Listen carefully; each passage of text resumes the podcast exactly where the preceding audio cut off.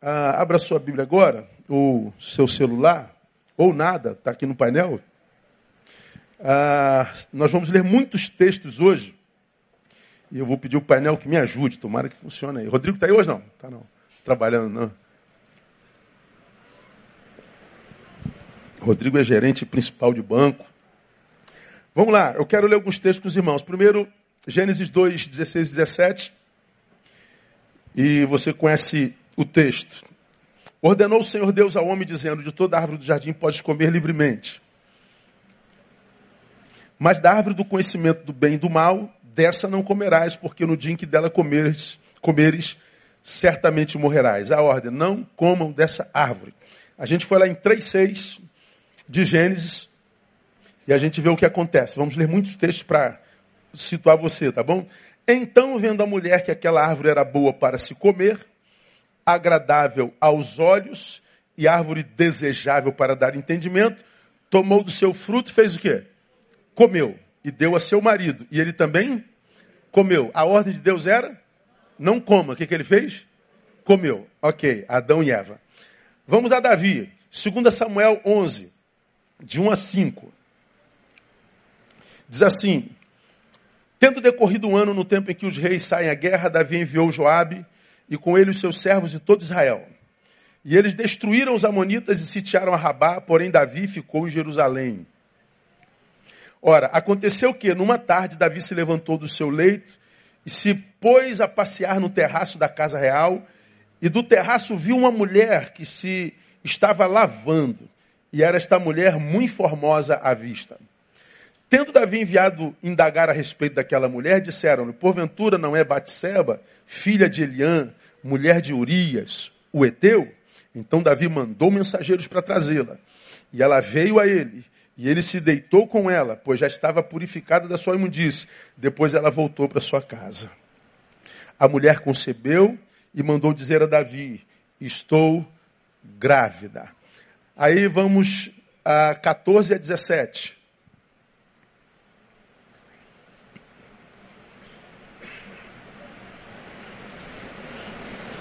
2 Samuel 11, 14 e 17. Dizia mais a tua serva, que a palavra do rei meu senhor me dê um descanso, porque como anjo de Deus é o rei, meu senhor, para dizer meu é isso aí mesmo? É o versículo 14, você está no 17. 14 de 14 e 17. 11 de 14 e 17. É como está aí que eu mandei, eu que rolei aqui, né? Aí, volta para o 14. Então, Davi, quando, quando, quando os, os, os, os exércitos estavam na guerra, Davi estava em casa. Ele saiu na varanda, viu lá na vizinha, tinha uma vizinha pelada tomando banho. Ele gostou da mulher. Quem é a mulher? É a mulher do teu general, teu amigo. Não tem problema. Mulher de amigo meu é mulher também. Então, traz a mulher. Ele se deitou com a mulher. Aí mandou a mulher para casa. Pela manhã, Davi escreveu uma carta a Joabe e mandou-lhe por mão de Urias, que era o marido da mulher. Escreveu na carta: Ponde Urias na frente, onde for mais renhida a peleja, e retirai-vos dele, para que seja ferido e morra. Quer um amigo desse, irmão? Hã? Você hospedaria Davi na sua casa se ele fosse pastor hoje? Pois é, Davi é o homem segundo o coração de Deus. Adão e Eva desobedece e a gente conhece o resultado. Davi desobedece e a gente conhece o resultado. Vamos a Abraão, Gênesis 12.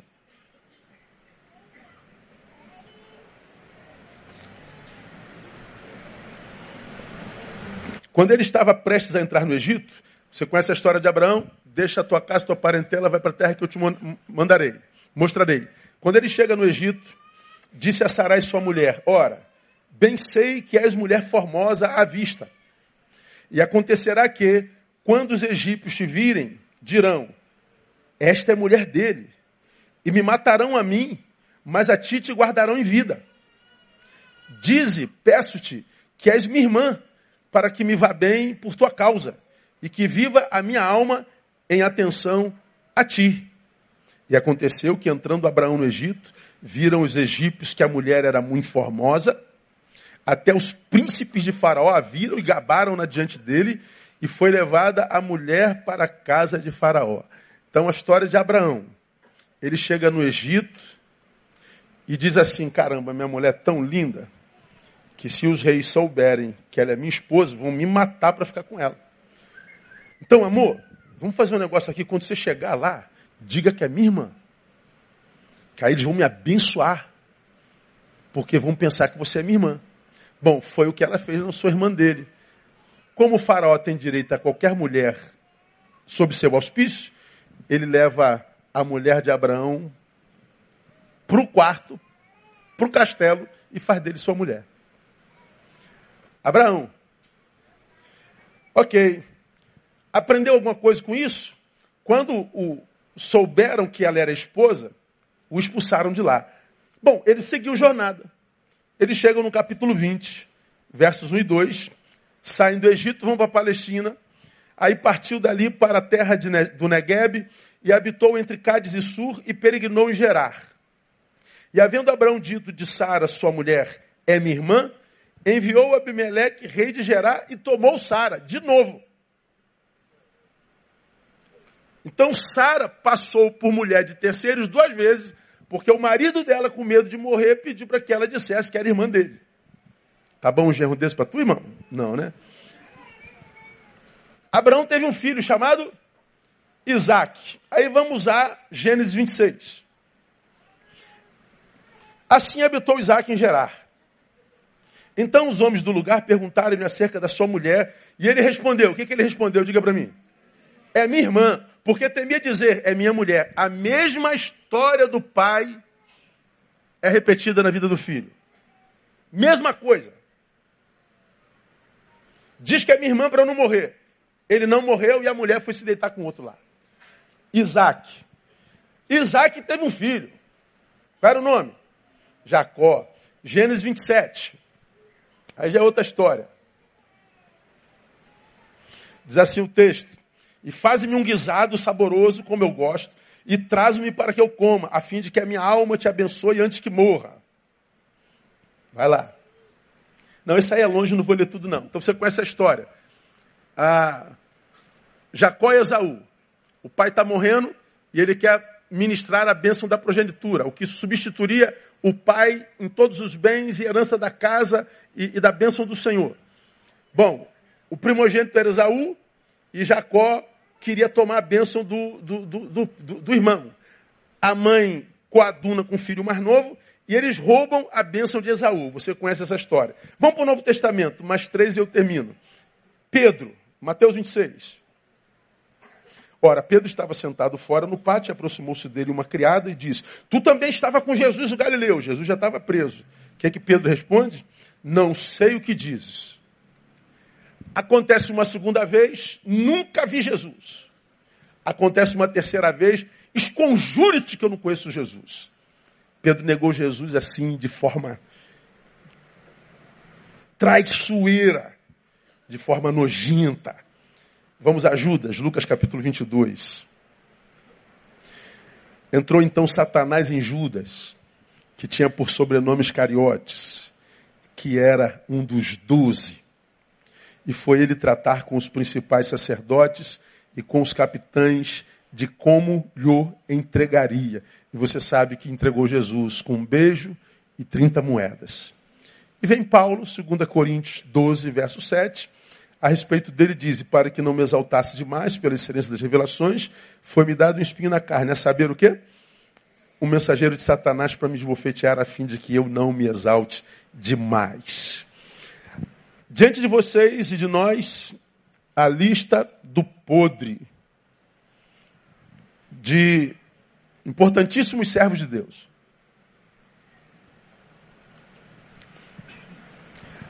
A minha pergunta é: se o nosso nome entrasse nessa lista, haveria alguma coisa ruim a ser dito de nós também, não? Sim ou não? Vamos botar ali o nome da Mary. Aparecer algum podre, Mary? Neil Barreto, sangue de Cristo tem poder.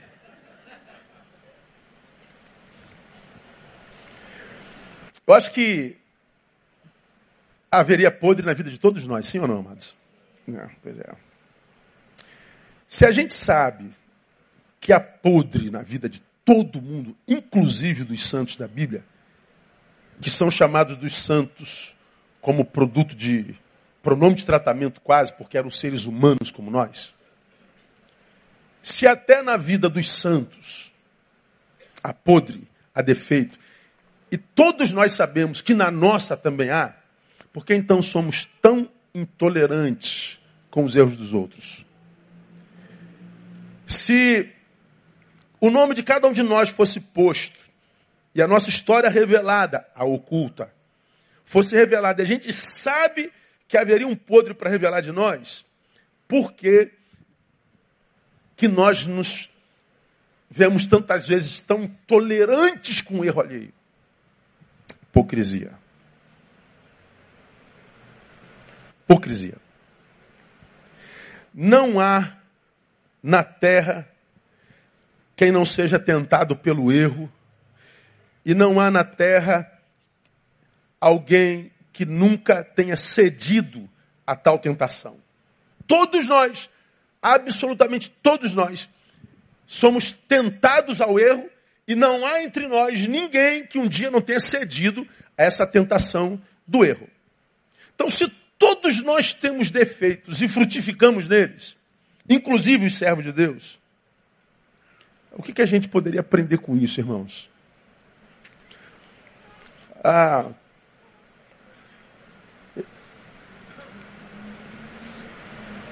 a gente, quando passa pela vida, a gente passa como de duas maneiras, né? É, nós passamos como um personagem que a escreve, porque nós estamos no nosso caminho, cada um trilha a sua vida, cada um tem a sua. Então nós somos o agente dessa história, nós somos o escritor dessa história. Mas a nossa história, ela, ela cruza com outros. Né? Nós vivemos numa, numa teia de relacionamento. E a psicologia social diz que, inclusive, nós somos gestados assim, né? 20% do que nós somos é herança genética e 80% do que nós somos é construído na nossa teia de relacionamento. O homem é produto do meio. Todo mundo sabe essa frasinha.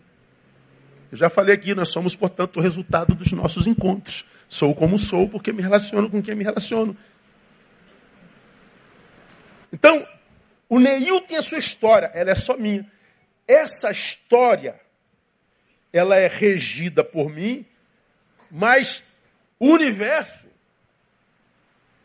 o destino, Deus, faz com que histórias sejam cruzadas no caminho. Então, por alguma razão, um dia o Henrique atravessou a minha. Eu estava aqui na boa, o Henrique apareceu, não sei de onde ele veio. Padre Miguel, né? Padre Miguel, está aí já há quase 20 anos. Depois que o Henrique atravessou meu caminho, eu já não sou mais o que era antes dele.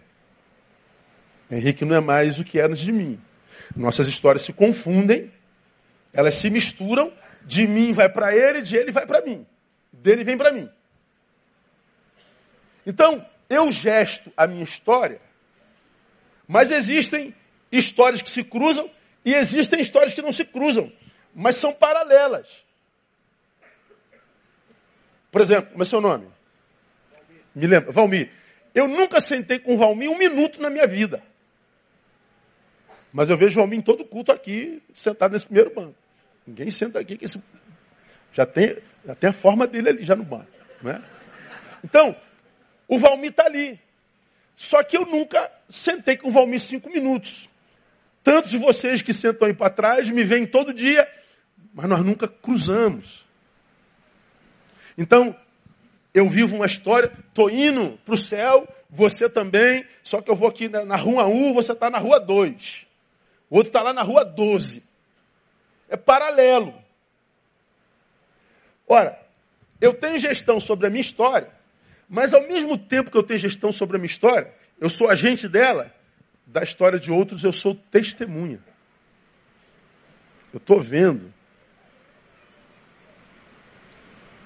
Aqui eu estou escrevendo a minha, mas da de vocês eu sou testemunha ocular. eu estou vendo o que está acontecendo. Como eu acredito, a Bíblia diz que nós deveríamos viver a nossa vida. Ora, você só pode gerir a sua, mas faz das histórias do outro, que das quais você é testemunha, uma escola para você aprender o que fazer e o que não fazer. Aprenda com o acerto dele e aprenda com o erro dele. Não despreze a história de ninguém. Não passe como uma testemunha que não se comprometa, nem que seja só para extrair saber para a vida. Se a gente não passa pela vida como um desavisado, mas como alguém que tem uma luneta, não para tomar conta da vida dos outros, mas para transformar, porque você é testemunho ocular, a vida de tanta gente em saberes para si. E a gente vai se enriquecendo, não só de quem atravessou a minha história, mas de quem da história eu sou apenas uma testemunha. Ora, os textos que nós acabamos de ler, e nós já sabemos, é o reflexo do que é a sociedade. Uma sociedade composta por gente que tem virtudes e defeitos, e não há quem não tenha defeitos. Não há quem não tenha podre. Não há quem não tenha uma falha no caráter. Não há quem não tenha uma, uma, um defeito na existência. Não há quem não falhe, seja frágil em alguma área da vida. Ora, todo mundo, absolutamente todo mundo, é assim. Todos nós nos identificamos nessa palavra. Então, se todos nós temos defeitos e se buscamos nele, ah, o que a gente pode aprender com isso? Primeiro, com relação a Deus, irmão. Isso aqui eu já falei lá atrás, uns 10 anos atrás, mas eu acho que numa nova forma a gente vê. Primeiro, analisando a história dos meus irmãos, que nós acabamos de citar, eu aprendo de Deus o quê? Que Deus não tem problemas com a nossa imperfeição.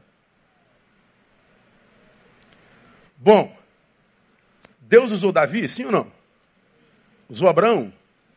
Usou Pedro? Usou Paulo? Eles tinham podre? Então Deus está dizendo: teu podre não me atrapalha de te usar. Olha aí, hein? Deus não tem problemas com a nossa imperfeição. O que, que Deus não tolera, portanto? É a nossa incapacidade de reconhecer tais imperfeições. O que Deus não tolera no homem é a sua hipocrisia, cara.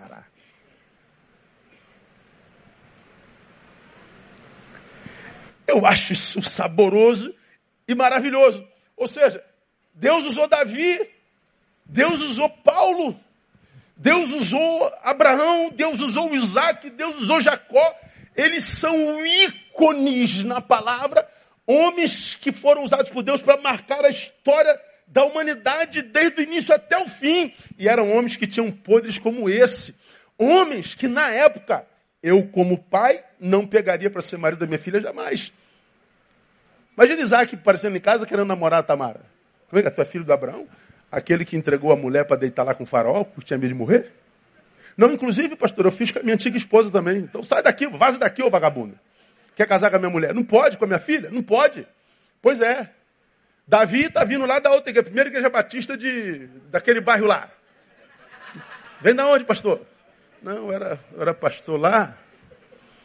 E teve um dia, pastor, que eu estava na minha varanda, o, a mulher do meu vice-presidente estava assim, eu não aguentei, né? Aí fiquei desesperado. Ele, ele era policial, teve uma incursão lá na roça, eu botei ele na frente, na testa. E lamentavelmente ele morreu, né? Aí tu quer ser membro de Betânia? É, quer, quero fazer parte do seu ministério, pastor. Está amarrado em nome de Jesus. Pois é, é o Davi, é o Davi. É o homem segundo o coração de Deus, cara. É do toco de Davi, é da linhagem de Davi que nasceu o Salvador.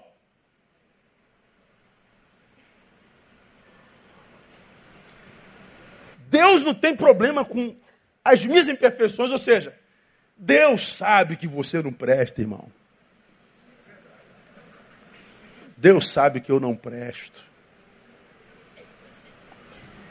É, foi Spurgeon que disse, né? Spurgeon disse assim, ó.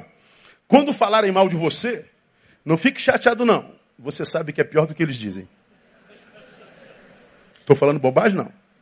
Diga assim para o seu irmão que está. Eu sei que você não presta, irmão. Para de palhaçada, irmão. É.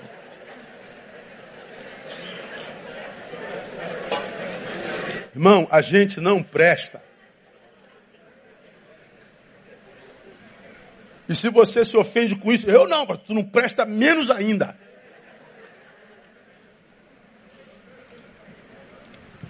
Deus não tem problema com a minha imperfeição. Ele tem problema quando eu não admito, quando eu sou incapaz de reconhecer minha imperfeição. Então, o problema de Deus com a humanidade não é com a sua imperfeição, é com a sua hipocrisia. E essa hipocrisia, ela nunca foi tão publicada como agora. Sim, eu, eu não sei como é que alguém tem coragem de pegar pedra e apedrejar alguém. Eu não sei como tantos de vocês têm coragem de, de, de opinar sobre podres de quem quer que seja, como que se não tivesse podre em si. Nós vivemos num mundo de hipocrisia sem precedente na história dos homens.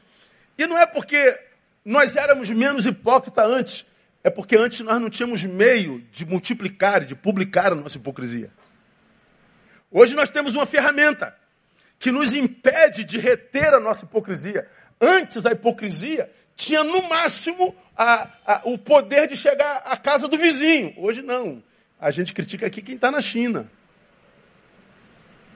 Então, a, a, hipocrisia criou uma rede, criou um, um, um modus vivendi, criou um, um mundo onde nós todos estamos linkados. E essa hipocrisia é que Deus abomina. Deus não abomina o meu defeito. Deus abomina a minha hipocrisia. E deixa eu mostrar para vocês duas formas, na minha concepção, eu poderia dar um monte, de como essa hipocrisia tem se manifestado hoje assim, de uma forma muito comum. Veja se cabe em você esse chapéu. Primeiro, no prazer disfarçado de ativismo ético, em revelar defeitos e desvios alheios. Como que a hipocrisia se manifesta? No prazer disfarçado de ativismo ético em revelar defeitos e desvios alheios. É, sim, é, há, há muitos que hipocritamente que dizem que não podem se calar. Pastor, eu não posso me calar diante disso. Olha, veja, irmão. Pastor, a minha alma fica angustiada se eu me calar diante da guarda Olha, mamãe. Veja como é que é um ativista ético. É, é, hoje, o nego estava trucidando uma youtuber, que é uma das mais seguidas das redes, e o canal dela fala sobre veganismo. Ela é uma youtuber vegana. Pegaram ela comendo peixe. Estão querendo matá-la. Duvido que ela saia na rua por esses dias. Você está aqui me ensinando a comer capim, a farofa e, e, não sei o quê, e tu tá só aí no, no, no, no salmão, mané. Eu tô acreditando em você e tu tá aí na picanha. É, pois é. Pois é. Eu não posso me calar como quem é um ativista a favor da ética, mas na verdade ele só tem prazer na humilhação e na vergonha alheia mesmo. É aquele camarada que diz: Eu gosto de ver o circo pegando fogo. Eu gosto de ver o, o sujeito sofrendo. Eu gosto mesmo é, é, é, é de, de, de, de bater a panela. Pois é, Deus sabe. Todo mundo acredita que você é mesmo um ativista ético. Todo mundo acredita que você é esse poço de honestidade e esse ser politicamente desenvolvido. Todo mundo acredita. O problema é que Deus e o diabo sabem que não é isso. O problema é que o universo conhece as entranhas do teu ser. O problema é que Deus sabe o que, que nós somos quando a gente desliga a rede, quando os olhos se fecham diante de nós, quando nós estamos sozinhos, Deus vê. E qual é o problema disso? Você acha que Deus se relaciona com ativista ético ou com hipócrita é, escondido? Então, toda vez que eu, eu vejo uma expressão hipócrita disfarçada de ativismo ético, cara, eu não tenho nada a ver com isso. Mas em grande escala, o que eu vejo é falta de amor próprio. Porque eu não sei se você sabe, dá para ver uma publicação e passar para outra sem dizer nada.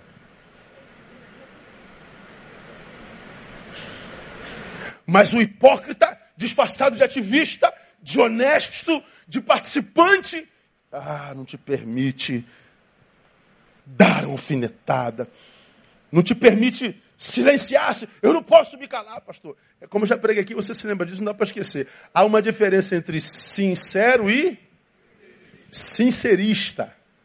Não dá, tá vendo? Já falei isso tem 200 anos, ninguém esquece. Quem é o sincero? Ó, irmão, você me desculpe, me desculpe, mas esse seu cabelo aí, irmão, desculpa aí. Tá parecendo um cabelo de, de bombril.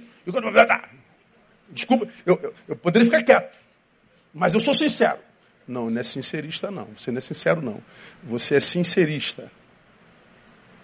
O sincerista, ele não fala a verdade para edificar. Ele não fala a verdade para acender. Ele não fala a verdade para contribuir. Ele fala a verdade para humilhar, para machucar. Ele poderia ser sincero, sentar do lado desse irmão. Ô oh, meu brother, chega para cá e falar o que acha do cabelo dele, embora o cabelo é dele. E tu não tem nada a ver com isso. Eu me amarro no teu cabelo, viu, irmão? Rebentou a boca do balão. Pois é.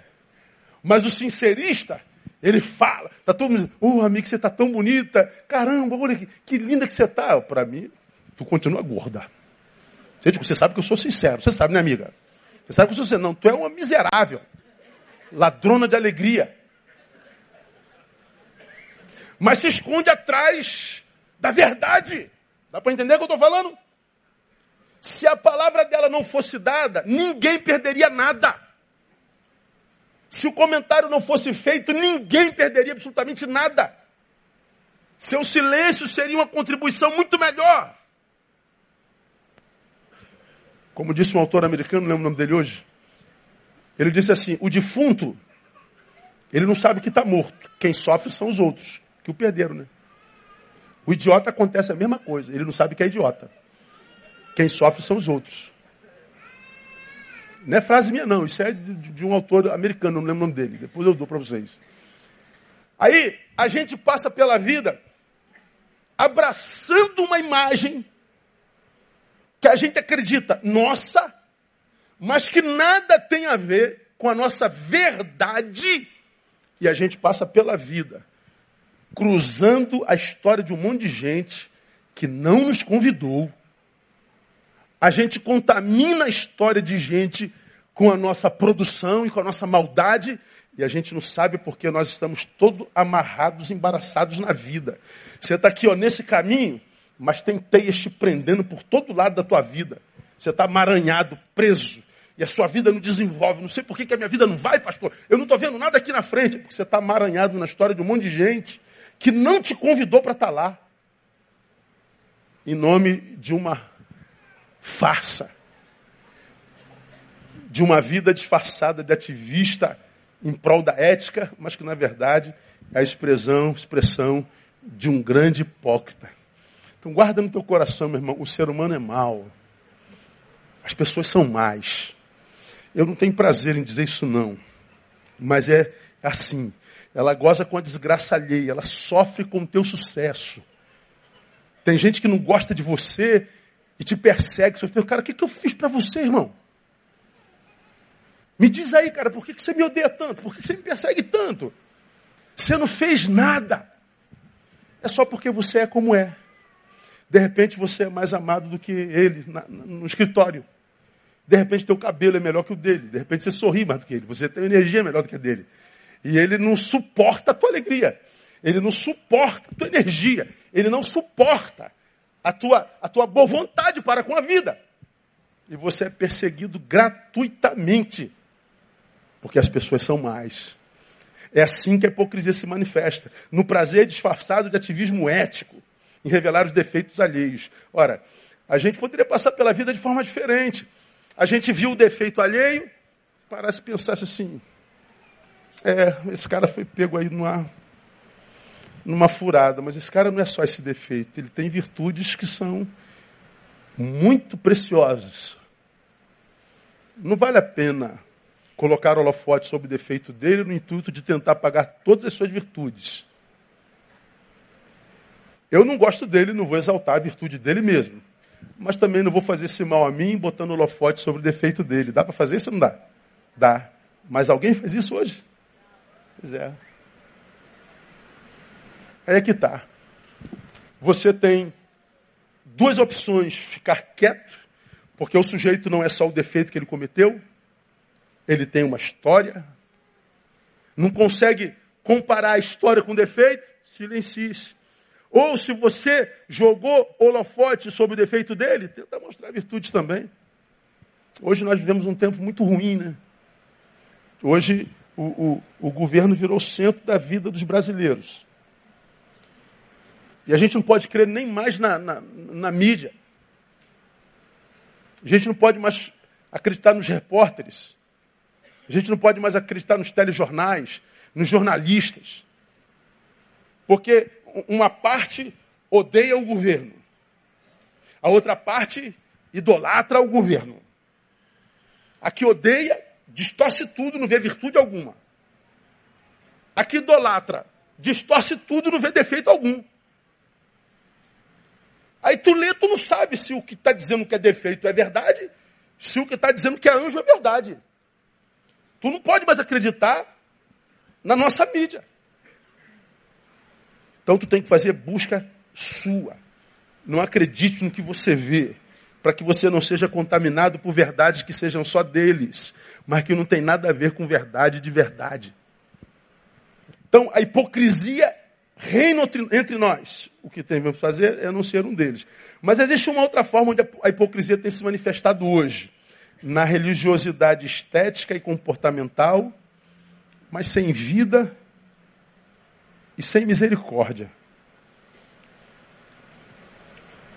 É aquele religioso performático, discursivo, verborrágico, mas que você não vê rios de água viva. Você não vê misericórdia, você não vê graça. É gente que diz que está pertinho de Deus, mas essa aproximação de Deus não capacita para se aproximar de gente não consegue viver o ministério da reconciliação. É o, é o, religioso que só sabe jogar pedra, que só sabe acusar, que só sabe apontar o pecado, que só sabe jogar a gente no inferno, que só sabe acusar, só sabe jogar seta. É, é essa religiosidade que diz: eu, eu amo a Deus e eu não posso me conformar com o pecado, pastor. Aquele crente que tem na nossa igreja. Pastor, o senhor está passando a mão na cabeça de pecador, pastor. Nós temos que botar os pecadores para fora. É, os pecadores cujos pecados foram revelados. Mas pecador para Deus não é só aquele cujo pecado foi revelado publicamente. É pecador também aquele que peca certo e ninguém pega. Quem foi o que foi pego? O que pecou errado, é burro. E quem é o que fica entre nós? O que pecou e ninguém pegou, é pecador bom.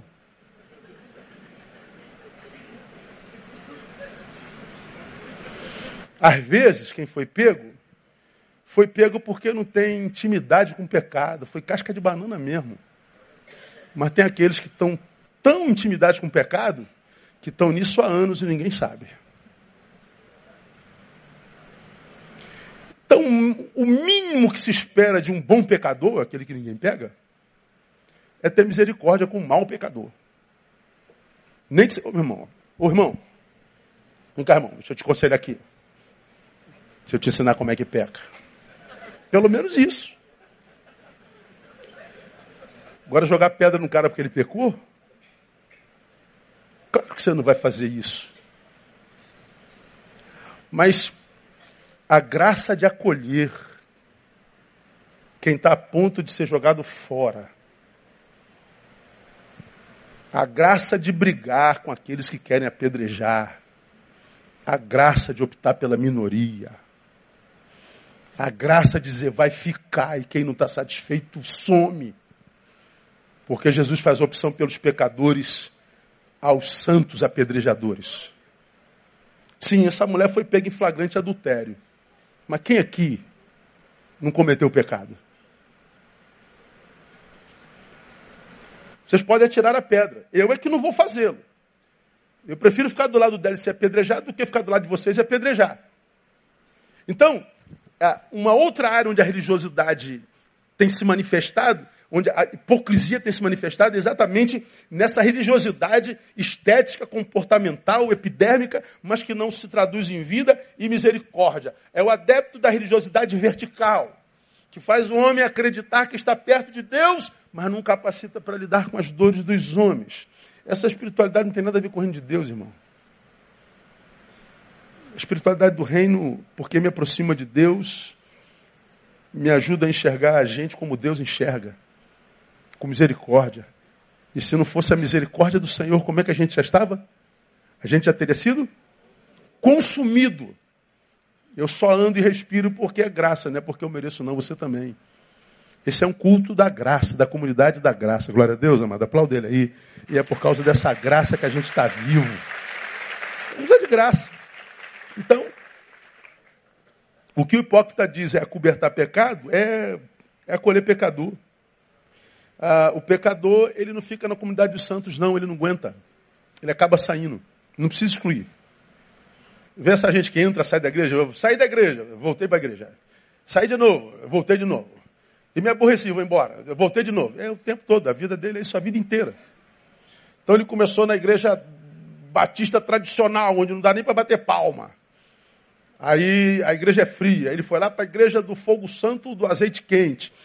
Aí lá é fogo para todo lado. É bola de fogo, anjo de fogo, espada de fogo, palavra de fogo, tudo de fogo, é fogo para todo lado.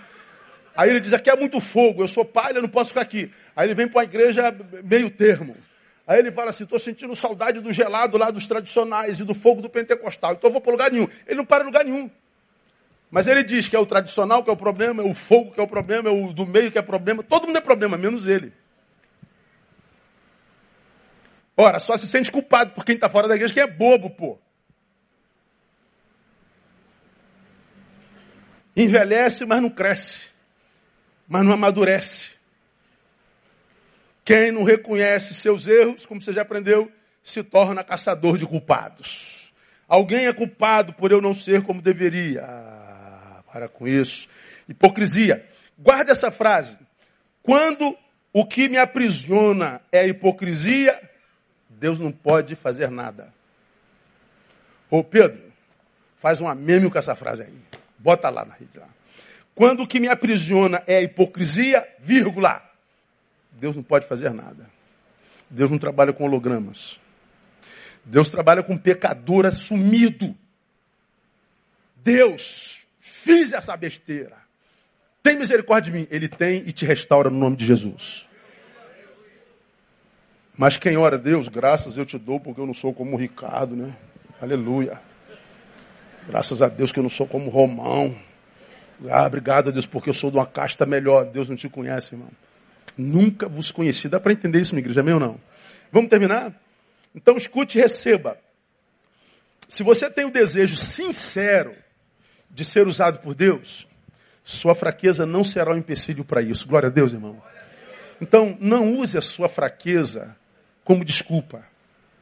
Não, pastor, não estou não, porque eu estou com uns problemas aí. Não tem problema, seu problema não é problema para Deus. A graça perdoadora de Deus é maior do que a tua fraqueza destruidora. A gente é, precisa entender isso. Então, mais importante do que esconder nossa fraqueza atrás de virtudes fictícias é admiti-la e confessá-la diante de Deus. Então pare de tentar esconder o teu defeito atrás de virtudes fictícias. Encontrei com um cara hoje na academia, estava lá hoje pela primeira vez. Aí ele me, me segue aí nas redes há muito tempo, é, veio fazer um curso no Rio e pagou a diária da academia, foi malhar exatamente onde está. Quando ele me viu, ele quase desmaia. Não acredito. Pastor Neil, meu Deus, pastor, eu sigo o senhor e tal. Pode tirar. Tiramos foto, tiramos tudo, tudo que ele quis. Aí, quando ele estava indo embora, ele falou assim, Poxa, o senhor é normal, né, pastor? É. Eu falei, como assim, filho? Não, que eu vi o senhor falando aí com todo mundo, todo mundo brincando, zoando. É. Como é que você achava que eu era? Não, que a gente tem assim, né, uma imagem tal. Aí eu falei para ele, a imagem é sempre maior do que a realidade. A imaginação é sempre maior do que a realidade. Mas quer um conselho? Viva com o pé no chão, viva a realidade. Seja simples. É mais fácil de se auto-administrar. Para de ficar vendendo essa imagem de que você é isso tudo, esse ativista ético, esse santo que, que, que não pode ver pecado dos outros. Para de tentar impressionar Deus com a santidade que você não tem. Respeita a inteligência de Deus. Ele te conhece. Ele sabe que você não presta.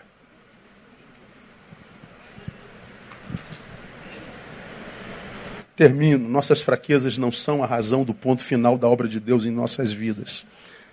Nossas fraquezas, portanto, não são a razão do ponto final da obra de Deus em nossas vidas. Elas são parte do processo. Parte do processo. Quem não consegue suportar nossos erros não é Deus, são os outros. É o outro que não consegue lidar com os nossos erros. É o outro que mata a gente no coração quando descobre que nós não somos perfeitos. Somos nós que matamos gente no nosso coração quando descobrimos que ele não é perfeito. Então, quem tem problema com o nosso problema são os outros. Portanto, Deus, você já os viu aqui, é mais humano do que a maioria dos seres humanos que eu conheço. Porque Deus sabe que os seres humanos que ele conhece têm defeito. Ora, por que, que casamentos acabam? Por que, que amizades de tantos anos acabam? Simples, é a mesma razão. Porque ah, ah, ah, erros alheios. Estamos no relacionamento de dois. Por que, que acabou? O, o outro errou. Aqui, pensa. A gente não suporta o erro do outro. Tirando eu, tirando eu, eu sou o outro do resto do mundo. Vê se dá para entender. Eu só não sou o outro para mim, Ramon. Mas para quem não é eu, eu sou o outro para todo mundo. Olhando daí, quem é o outro? Sou eu. Vocês olhando daí para mim, eu sou o outro, não sou? Eu só não sou o outro para mim. Você só não é outro para si. Para o resto do mundo, o outro é você. Então, quando a gente diz assim, ah, pastor, o meu casamento acabou porque é, é, ele me traiu. Sim, o outro te traiu. Mas será que o casamento acabou por causa do erro do outro só? Bom, vem cá, amor, rapidinho. Ó, ela é o outro. Quem é o outro para tu? Eu? Então. Então, relação de outros. Por que, que a relação acaba? O outro errou. Eu atraí. Então o casamento acabou. Bom, mas se eu tiver me arrependido de fato de verdade e mostrar que foi um erro de, de percurso, um momento de fraqueza, um momento de dor, e ela analisasse minha história, sabe o quanto eu a amo de verdade, o quanto ela é importante para mim, o quanto esses 31 anos de casado e dois de namoro e noivado, 33 anos juntos, é importante. E ela, mesmo sabendo disso, o orgulho dela dissesse: Eu não te perdoo.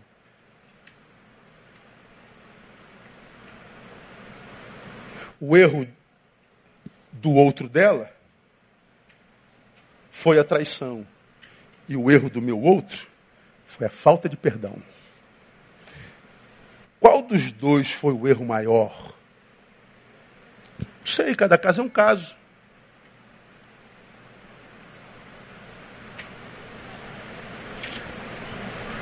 A verdade é que toda relação acaba por causa do erro do outro. O que a gente não pensa é que na relação nós também somos outros. E a gente não suporta o erro do outro. É para entender? Ah, o senhor está dizendo que eu tenho que perder a traição? Não estou dizendo nada. Você faz o que você quiser com, a sua traição, com o seu apunhalamento. Veja o que é perda mal para você. Agora, que eu tenho visto tanto de gente abrindo mão de gente preciosa, porque descobriu que essa gente não é perfeita, ah, eu tenho visto. E tenho visto abrindo mão de gente perfeita, empobrecendo demais depois que essa gente imperfeita foi embora. Foi gente que, com toda a imperfeição, enriqueceu a vida por décadas. Décadas. Então, quem não suporta nossos erros são os outros. Deus não. que Deus não suporta é hipocrisia. Então entendam uma coisa: Deus não quer de nós perfeição, porque Ele sabe que a gente não pode ser perfeito. O que, que Ele requer de nós então? Evolução. Ele quer de nós progresso. Ele quer que a gente amadureça. Ele quer que a gente aprenda a lidar com a adversidade. Para que a nossa vida se torne viável. Então, escuta, terminando de novo. O que hoje chamamos de fraqueza, guarda, amanhã se tornará o marco da nossa vitória. Guarda isso aí, irmão. O que hoje a gente chama de fraqueza, amanhã nele se torna o marco da nossa vitória. Adão e Eva se tornaram os pais da humanidade. Davi, referencial de humanidade que ele quer ver produzida entre nós, nos homens. Tendo deposto a este, levantou-lhes o rei Davi, o qual também, dando testemunho, disse: Achei Davi, filho de Jessé, homem segundo o meu coração, que fará toda a minha vontade. Ele diz: Achei Davi. Ora, Davi era homem perfeito, mas um homem imperfeito que não passou a mão na própria cabeça, não fantasiou o seu pecado, assumiu e pagou o preço. Então Deus não quer perfeição, Ele quer que a gente seja homem. Que a gente pare de meninice. Davi era homem segundo o coração de Deus porque ele amadureceu com o seu pecado. Ele amadureceu com a sua imperfeição. Agora tem gente que passa pela vida cometendo o mesmo erro 30 anos, cara. Abraão se tornou o pai da fé. Jacó se tornou o ícone, símbolo de todo o povo de Deus. Seu nome, Israel. De Jacó, usurpador, para Israel. Ou seja, o nome do povo de Deus é Israel por causa de Jacó. O usurpador. Judas, infelizmente, a referência de gente que não aprendeu a lidar com as suas fraquezas. Porque ele poderia ter se arrependido, acredito eu, e pedido perdão ele se permitiu tomar por remorsos e foi ao suicídio. Pedro se tornou pastor da igreja dos apóstolos, que era a primeira igreja. Pedro, tu me amas? Amo, Senhor. Pedro, tu me amas? Tu sabes que te amo. Senhor, tu, Pedro, tu me amas? Ele se entregou, pastor, Deus, Senhor, tu sabes. Então Jesus disse para ele: pastoreia meus cordeirinhos, apacenta minhas ovelhas. Ou seja, eu estou indo embora, Pedro. Cuida dessa gente para mim. Paulo, mesmo com espinho na carne, um mensageiro de Satanás e bofeteano, se torna um apóstolo ao ocidente, o apóstolo ao gentio. A gente só conhece Jesus por causa de Paulo. Eu digo lá na reunião de transferência, vamos ver isso. Eu só conheço Jesus por causa de Paulo. Eu só casei com André por causa de Paulo, porque eu conheci André na pau da igreja. Não existiria igreja se Paulo não tivesse pregado aos gentios. Imagina, graças a Deus por Paulo. Conosco se dá o mesmo. Se aprendemos a lidar com as nossas fraquezas, elas se tornarão um marco da nossa superação. Meu irmão, guarda na tua cabeça. O diabo fica jogando na tua cara esse teu erro, esse teu pecado todo dia, não é? Mas jogue na cara dele que isso que lhe dá razão para te humilhar, a partir de hoje, na presença de Deus e com teu sacrifício, vai ser o que Deus vai usar lá na frente para esfregar na cara do diabo a tua superação no nome de Jesus. Não desista do teu desejo de se tornar aquele que você é no coração do Pai. Não se conforme o ser isso que você não tem prazer de ser porque anda no erro. Não abra mão não, porque você serve um Deus que é grande e é poderoso. Então, não sejamos como Judas, especialistas em defeitos alheios, mas incapaz de aprender com seus próprios erros. Que Deus nos abençoe e nos dê a graça de olhar para o espelho. E olhando para o espelho dizer: Deus, quem sou eu para jogar pedra em alguém? Me ajuda, Deus, a jogar essas pedras fora, para que a minha mão esteja vazia para receber a tua graça, para que a minha mão esteja vazia para levantar alguém, para socorrer alguém, para acolher alguém. Deus, eu não quero ser um espizinhador de vidas, eu quero ser um restaurador de vidas. Ajuda-me, Deus. E você vai ver que a tua história muda no nome de Jesus. Que Deus te abençoe e te agracie para isso. Quem recebe, aplauda ele forte. Vamos ficar em pé. Vamos embora. Aleluia.